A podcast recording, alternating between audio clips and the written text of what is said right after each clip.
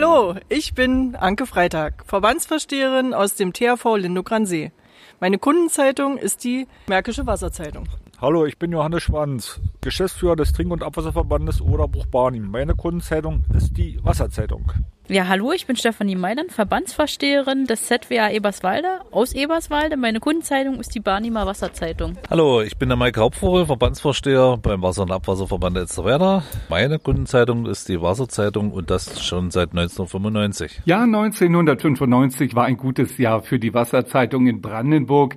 Es ist schließlich ihr Geburtsjahr. Uns gibt es damit seit einem Vierteljahrhundert Silberjubiläum, also 2020. Und damit herzlich willkommen zur Premierenausgabe des Wasserzeitung Podcast, den wir Ihnen nun künftig vierteljährlich für unterwegs oder zu Hause auf die Ohren geben wollen. Mein Name ist Klaus Arbeit. Ich bin der Projektleiter der Wasserzeitung Brandenburg im Hause Spree PR, der publizistischen Agentur für kommunale Energie- und Wasserversorger. Das Bundesland der Zeitung muss ich tatsächlich ausdrücklich dazu sagen, denn dieses werbe- und anzeigenfreie Kundenblatt erscheint mittlerweile in sieben Bundesländern, neben der Mark Brandenburg auch in Mecklenburg-Vorpommern, Grüße in die Heimat, in Sachsen, Sachsen-Anhalt, Thüringen, Schleswig-Holstein und Niedersachsen. Falls Sie selbst nicht im Versorgungsgebiet bzw. Entsorgungsgebiet von einem unserer Herausgeber leben, fragen Sie sich möglicherweise, wozu in aller Welt braucht Wasser eine Zeitung? Nun, die Antwort darauf hat sich in 25 Jahren erheblich verändert. Der Mitbegründer der Wasserzeitung und Inhaber von Spree PR, Thomas Marquardt, erinnert sich an die Anfänge des Projektes. Herr Marquardt, Hauptzweck von Kundenzeitung ist ja eigentlich, die Verbraucher an die eigenen Produkte und Dienstleistungen zu binden. Vor diesem Hintergrund braucht Trinkwasser ja eigentlich gar kein Marketing. Warum gaben dennoch 1995 die ersten Zweckverbände eine eigene Wasserzeitung heraus? Man muss sehen, dass wir in den neuen Bundesländern angefangen haben. Und natürlich, wenn wir zurückblenden, alles war neu. Wasser hatte zu DDR-Zeiten kaum einen Preis. Wasser wurde jetzt auf einmal teurer. Zu DDR-Zeiten war das in Kombinate gegliedert. Jetzt gründeten sich Verbände. Es musste den Leuten von Anfang an vollkommen neu erklärt werden, wie die Wasserversorgung funktioniert, sowohl organisatorisch als auch finanziell. Und die Leute mussten lernen, dass Wasser einen großen Wert hat. Zu DDR-Zeiten hat man verbraucht wie ein Weltmeister. Wasser kostete praktisch nichts.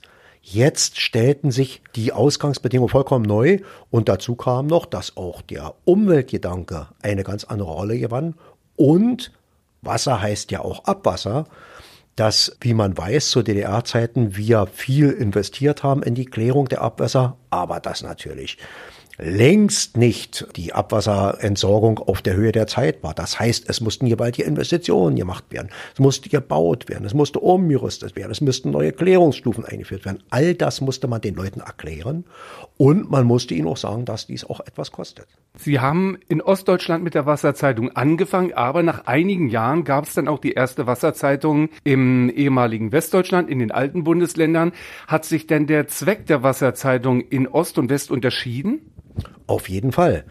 In den ostdeutschen Ländern ging es zum ersten um die Information, dass die Leute überhaupt verstehen, jetzt ist alles neu organisiert, es wird neu abgerechnet, es gibt neue Preise, es gibt neue Rechnungsformulare, alles war neu. In den westdeutschen Ländern ging es vor allen Dingen um Fragen, Informationen, wo wird gebaut, was wird erneuert, was ist notwendig? Und während wir in den ostdeutschen Ländern den Leuten erstmal erklären mussten, was ist überhaupt kommunales Eigentum, haben wir in den Westländern diese Frage nicht mehr gehabt. Da sind die Vorzüge des kommunalen Eigentums durch. Da sind andere Fragen. Die Fragen, warum müssen denn die Rohre jetzt schon erneuert werden? Man kann sie doch eigentlich bis auf Verschleiß fahren, wo wir sagen müssen, das ist wie beim Auto, man muss eine regelmäßige Durchsicht machen. Oder Fragen, warum werden Wasserzähler nicht in Polen gekauft, wo sie viel, viel billiger sind? Dass man den Leuten sagt, ja, aber das ist eine Abwägung. Welche halten wie lange? Qualität hat ihren Preis und so weiter. Mit anderen Worten, da sind zunächst erstmal andere Fragen auf die Tagesordnung gerückt. heute hat sich das auf beiden Seiten ziemlich angeglichen. Können Sie sich erinnern an die ersten Reaktionen oder gab es überhaupt zu Beginn der Wasserzeitung Reaktionen auch von Leserinnen und Lesern, wie diese Wasserzeitung, dieses neue Produkt angekommen ist? Das ist aus heutiger Sicht schwer zu sagen. Es gab alles. Es gab enthusiastische Stimmen von Bürgermeistern, die gesagt haben, endlich werden die Leute umfassend informiert. Es gab Stimmen, die gesagt haben, das gehört zur Marktwirtschaft. Wer Handwerk hat, muss auch klingeln. Und es gab auch Leute, die gesagt haben, oh, die Zeitung, die kostet ja nur Geld und äh, vielleicht sollten wir da lieber die Gebühren senken. Dann haben die Wasserverbände vorgerechnet, dass eigentlich jedes Unternehmen für Öffentlichkeitsarbeit einen gewissen Prozentsatz des Umsatzes einrechnen muss. Und die Wasserzeitung von den Kosten her, na, die hat also ein Prozent des Umsatzes ausgemacht. Das war also gar kein Preis. Und allmählich äh, setzte sich auch die Forderung in immer größeren Kreisen der Bevölkerung durch, die da heißt, wir wollen Transparenz. Wir wollen wissen, wie setzen sich die Preise zusammen. Wir wollen wissen, welche Technik wird verwendet, welche Geräte, warum hat was welchen Preis. Und in einer Demokratie gehört dazu, Je besser informiert die Menschen sind, je besser werden Entscheidungen verstanden.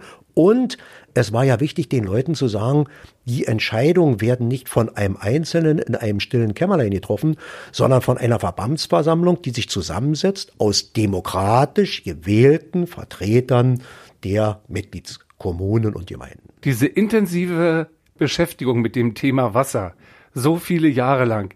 Hat sie das auch persönlich verändert in ihrem Verbrauchsverhalten? Enorm. Überhaupt die Wertigkeit von Trinkwasser, das zur Verfügung haben von gesundem und in Deutschland dem bestkontrollierten Lebensmittel.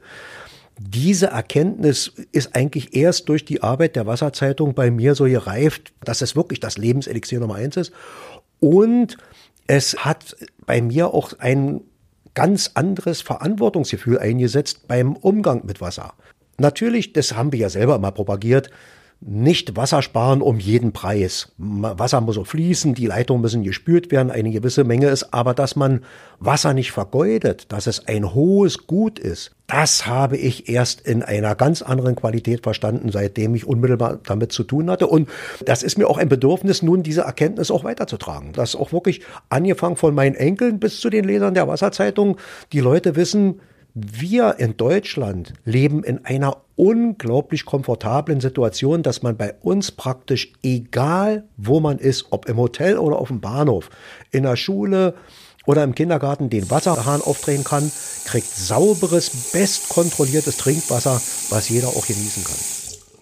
Thomas Marquardt ist übrigens auch derjenige, der das journalistische Credo von Spree PR mitentwickelt hat und das lautet unterhaltend bilden und bildend unterhalten. Genau darum bemüht sich die Wasserzeitung für alle Generationen. Wie erfolgreich wir bei unserer Aufklärungsarbeit über das Lebensmittel Nummer eins in 25 Jahren gewesen sind? Ich habe genau dazu mal zwei besonders junge, wasserverbrauchende befragt. In welche Klasse geht ihr? Vierte. Zweite. Wisst ihr eigentlich schon, wo das Trinkwasser herkommt? Ja, aus dem Wasserhahn. Und vor dem Wasserhahn, was kommt da? Ähm, aus dem Supermarkt? Nein. Sondern wo kommt das her? Zum Beispiel aus dem Meerwasser. Da wird es gereinigt und wird es dann zu normales Trinkwasser und wird irgendwo hingebracht, wo dies erstmal rein. Und du glaubst das auch, dass das aus dem Meer kommt? Wo kommt das Trinkwasser her? Vom Regenwasser? Und wo wird das gesammelt? Dann fließt es runter und dann kommt es irgendwo zur Quelle oder so. Und dann, ja, dann kommt es zum Wasserhahn. Ja, und wenn das Wasser einmal aus dem Ausfluss rausgelaufen ist, wo geht das dann hin? Wo verschwindet das dann wieder ins Meer? Nein. Wo geht das dann hin? Seen oder Flüsse. Was trinkt ihr eigentlich lieber? Mineralwasser aus der Flasche oder das Wasser aus der Leitung? Aus der Leitung. Warum? Weil es leckerer ist und gesünder. Ja. Ja, Sie hören es, Aufklärung bleibt für die Wasserzeitung wohl eine Daueraufgabe. Wir sprechen immerhin vom Lebensmittel Nummer eins, von dem Lebenselixier, der Grundlage allen Lebens. Nach drei Jahren voller Hitze und Dürre machten sich viele Menschen auch in Brandenburg, von der Prignitz bis in die Lausitz, vom Hafenland zum Oderland Sorgen darüber, ob unsere wichtigste Ressource überhaupt noch ausreichend vorhanden ist. Die Siedlungswasserwirtschaft beantwortet diese Frage mit einem klaren Ja. Aber bei dem einen oder anderen Trinkwasserversorger klingt dieses Bekenntnis etwas weniger voluminös. Aus gutem Grund. Den Stresstest der vergangenen Hitzesommer konnten zwar alle bestehen, weil es niemandem zu keiner Zeit an Nachschub aus dem Wasserhahn mangelte. Und dennoch verschärfte sich ein Umstand, der die technische Infrastruktur aller Orten fordert. Die Schere zwischen Winter- und Sommerverbräuchen geht immer weiter auseinander. Und das nicht, weil wir alle plötzlich doppelt so viel trinken wie noch vor drei Jahresfrist. Nein, eine der Hauptursachen ist der Wunsch vieler, dass der Rasen vor dem Haus, dass der Rasen im Garten eben in sattem Grün ohne Pause leuchten soll. Nun möchte ich keinem Gärtner sein Hobby verbieten, ich bin selbst einer und genieße das Werden und Wachsen, das Farbenspiel der Natur in der Vegetationsperiode, aber die Frage stellt sich, braucht Ihr Garten Trinkwasser aus der Leitung, aufwendig aus dem Boden geholt und aufbereitet? Die Trinkwasserversorger stellen sich ihren Herausforderungen sehr individuell. Das spüren die Leserinnen und Leser unserer Zeitung sehr deutlich. Die Situation ist ja beispielsweise im Speckgürtel Berlins eine völlig andere als in hauptstadtfernen Gegenden wie etwa dem Landkreis Elbe-Elster. Dort, genauer gesagt in Herzberg, führt Mario Kestin den lokalen Wasserverband. Meine Kollegin Carmen Krikau besuchte den langjährigen Herausgeber der Lausitzer Wasserzeitung für diesen Podcast und fühlte sozusagen seinen Puls. Nicht wundern bitte. Da wir Redakteure unsere Kundinnen und Kunden seit Jahren bis Jahrzehnten kennen und schätzen, duzen sich auch diese zwei.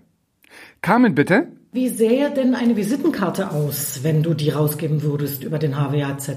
Der Herzberger Wasser- und Abwasserzweckverband schon dem Namen nach für beide Sparten zuständig. Wir haben äh, vier Städte und sechs Mitgliedsgemeinden auf einer Fläche von 584 Quadratkilometern und ver- und entsorgen circa 23.800 Einwohner.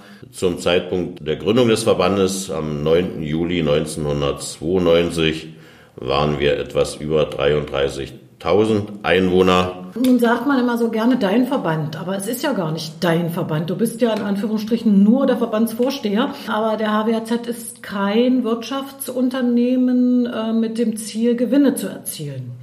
Nein, wir sind eine Körperschaft des öffentlichen Rechts. Wir sind nicht gewinnorientiert. Das heißt, wir, wir erheben an Gebühren nur das, was wir zur Erfüllung der Aufgabe auch tatsächlich brauchen. Ja, warum rede ich manchmal irreführend von meinem Verband? Ich bin von Anfang an als ehemaliger Bürgermeister der Gemeinde Osterroda Vertreter einer Verbandsversammlung. Ich war Vorstandsmitglied des Verbandes in den Mitte 90er Jahren. Ich war amtierender Vorsitzender der Verbandsversammlung.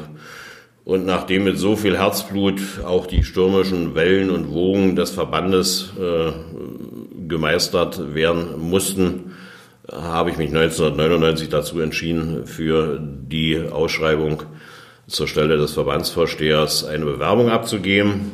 War offensichtlich der am geeignetsten erscheinende, bin durch die Verbandsversammlung gewählt und nunmehr seit 21 Jahren Okay. Der Kapitän, die stürmischen Wellen sind weg, der Wind bläst nach wie vor ins Segel. Du ja. hast es schon angesprochen, dass die Einwohnerzahlen zurückgegangen sind und demnach große Herausforderungen vor euch liegen. Ja, die größten Herausforderungen sind zum einen die Anpassung der leitungsgebundenen Infrastruktur, also Wasserwerke, Kläranlagen, Rohrnetze und Kanalnetze an die regionalen Veränderungsbedingungen, die eingetreten sind. Was heißt Anpassung?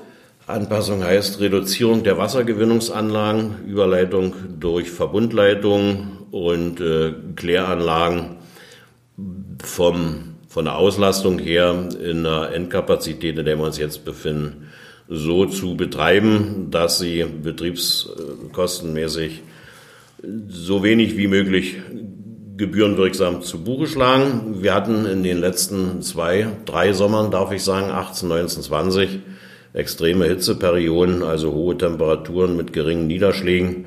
Und äh, das ist eine der nächsten Herausforderungen, die damit einhergehenden Verbrauchsspitzen in den Sommermonaten abzufangen.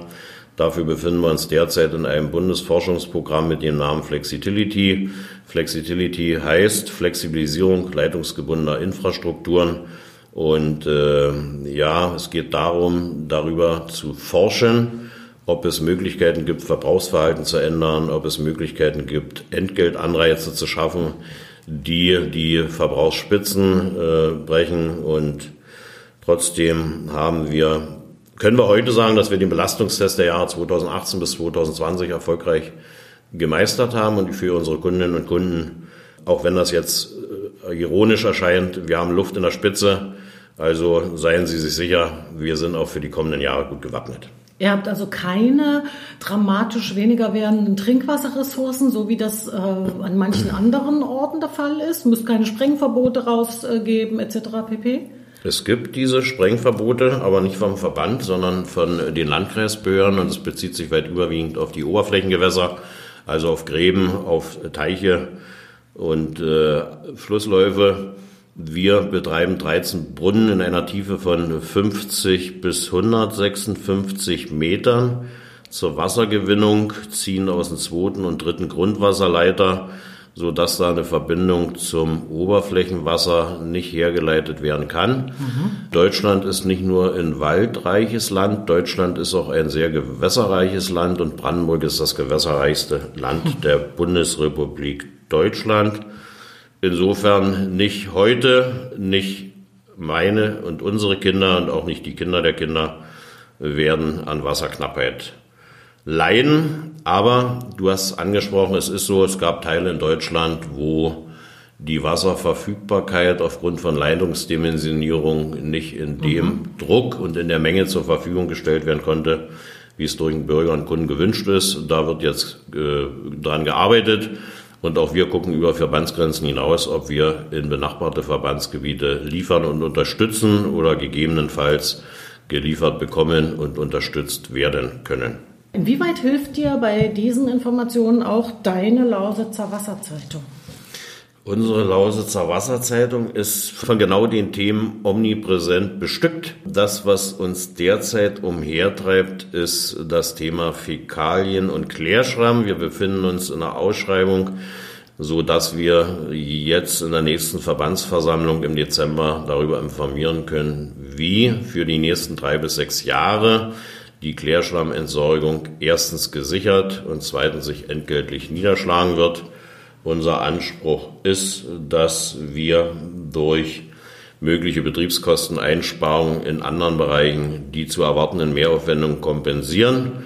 Insgesamt hatten wir im Jahr 2019 120.000 Euro Mehraufwendung für industrielle Verbrennung, da die landwirtschaftliche Ausbringung durch Flächenkonkurrenz mit Gülle und Gärresten nicht mehr in der Menge erfolgen kann, wie es gewünscht ist und nach Wunsch und Wille der Bundesregierung in Zukunft nicht mehr durchgeführt werden wird. Was ist dir denn ansonsten neben diesen sehr großen äh, und wichtigen Themen in deiner Wasserzeitung generell wichtig? An vorderster Front die bürgerverständliche Darstellung eben dieser Themen, aber Wasserver- und Abwasserentsorgung geht nur mit den Kunden und nicht ohne. Das heißt, wir werben permanent äh, darum, Dienstleister sein zu können und auch zu wollen. Und wir sind jederzeit dankbar und das auch im Rahmen der Wasserzeitung zu den von uns veröffentlichten Beiträgen, wenn Vorschläge zu Veränderungen kommen, wenn unsere Kunden uns mitteilen, welche Themen noch präsent sind. Und äh, ja, nicht vergessen, gerade in den äh, Krisenzeiten haben unsere Mitarbeiter ein sehr erfolgreiches Krisenmanagement an den Tag gelegt. Und äh, ja, der Verband, das größte Fund sind die Mitarbeiter und dafür bin ich froh und dankbar. In deiner Zeitung fällt auf, dass du immer wieder Kinder zu Wort kommen lässt, in Schulen gehst, äh, eine Patenschule hast. Äh, inwieweit hat das denn eine Verbindung zu Wasser und Abwasser? Wo liegt diese Verbindung?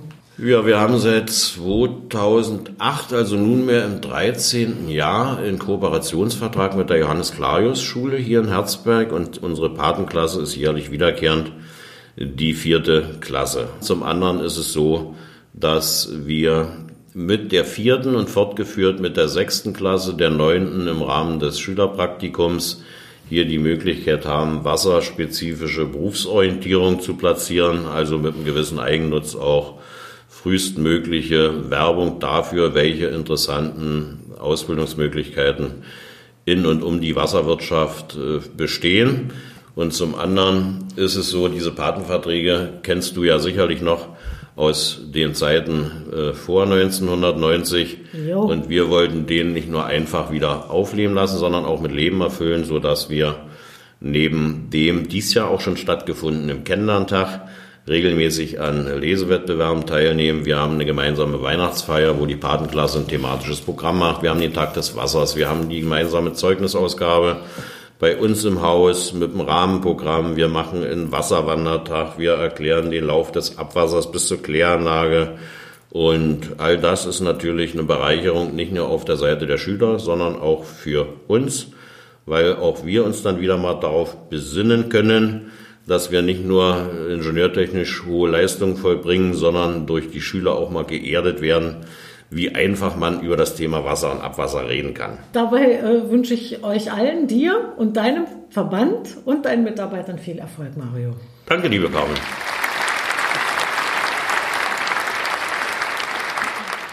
Ja, das eine sollte im Gespräch von Carmen Krekau mit HWAZ Verbandsvorsteher Mario Kestin aus Herzberg wirklich deutlich geworden sein. Hier in der lokalen Siedlungswasserwirtschaft, da sind Chefs mit Herz für ihre Region zu finden. Und dieses Herz für die Region spiegelt sich dann eben auch in der jeweiligen Wasserzeitung wieder, in der ganz persönlichen Handschrift, in der Zusammenarbeit zwischen dem Herausgeber und seinem Redakteur bzw. seiner Redakteurin. Und die Leserschaft, die freut's. Und sie nimmt unser Blatt weniger als Kundenzeitung, denn als Heimatzeitung wahr. Und nein, weder Heimat noch Zeitung kommen aus der Mode. Diese Erfahrung machen wir immer wieder aufs Neue.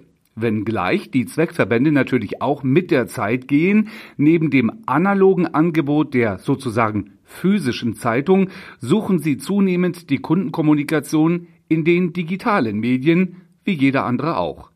Dazu Alexander Schmeichel, der Geschäftsführer von SpreePR. Alexander, welche Motive führen Wasserzweckverbände zum Beispiel in die Social Media? Zuerst einmal wollen die Verbände, denke ich, zeigen, dass sie mit der Zeit gehen, dass sie modern aufgestellt sind, gerade auch äh, bei der IT-Technik. Sie wollen darüber hinaus die ganze Klaviatur der Öffentlichkeitsarbeit spielen und der Hauptgrund ist ganz sicher, dass sie dorthin gehen wollen, wo die Jüngeren sich tummeln.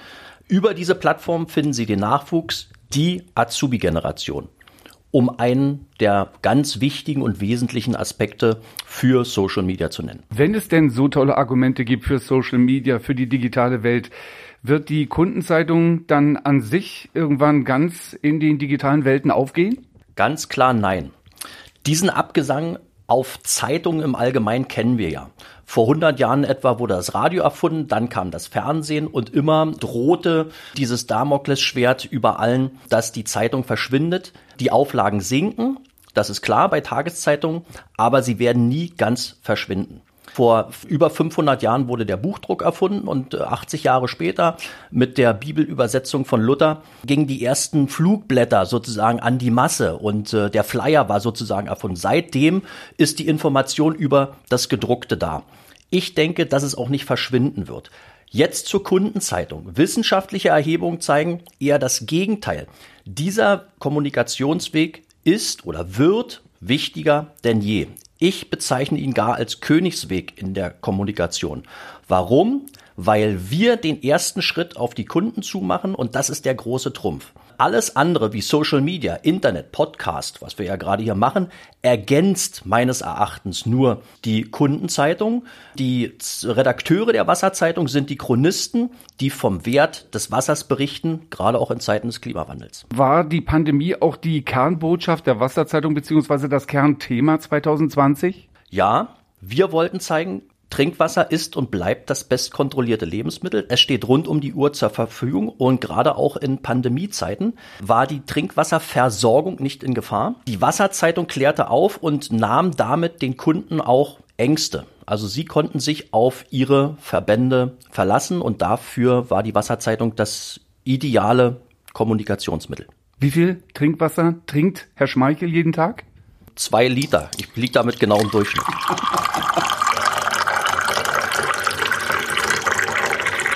Und zum Schluss noch ein wichtiger aktueller Hinweis. Die neue Ausgabe der Wasserzeitung als Zeitung erscheint im Dezember in 21 märkischen Regionen von Wittstock an der Dosse im Norden bis Senftenberg im Lausitzer Seenland, von Nauen im Havelland bis Frankfurt an der Oder. Wenn Ihr Wasserversorger bzw. Abwasserentsorger noch gar keine eigene Kundenzeitung hat, berichten Sie ihm von der starken Gemeinschaft der Brandenburger Wasserzeitung. Wir sind ein Blatt mit Gewicht, denn wir erreichen mehr als die Hälfte der Bevölkerung im Land. Und dass wir in Potsdam politisch Verantwortlichen auf journalistische Weise auf die Zehen zu treten wissen, haben wir in unserer Geschichte mehrfach bewiesen. Hat Ihnen dieser Podcast gefallen? So scheuen Sie sich nicht, uns Ihre Meinungen, Hinweise, Fragen oder Anregungen mitzuteilen. Schreiben Sie an podcast.spree-pr.com. Wir freuen uns drauf. Folgen Sie uns gerne bei Twitter at Wasserzeitung oder unseren Herausgebern bei Instagram, wie zum Beispiel dem MAWV Königs Wusterhausen oder dem WAZ Selo. Bis zur nächsten Ausgabe verabschiede ich mich, wünsche frohe Feiertage und einen optimistischen Start ins Jahr 2021. Und bei aller Feierei denken Sie daran, den besten und gesündesten Tropfen zapfen Sie bei sich zu Hause am Hahn. So, genug abgelassen. Jetzt wird gefeiert 25 Jahre Wasserzeitung.